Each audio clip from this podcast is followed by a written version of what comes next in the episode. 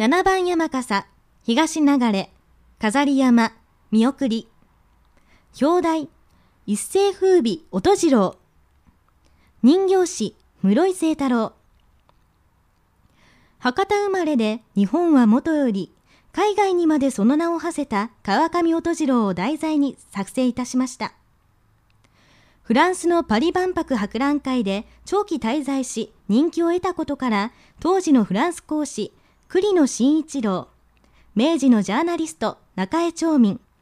そして平成11年の記念切手にも採用された音次郎の妻、貞奴の舞台姿などを登場させています。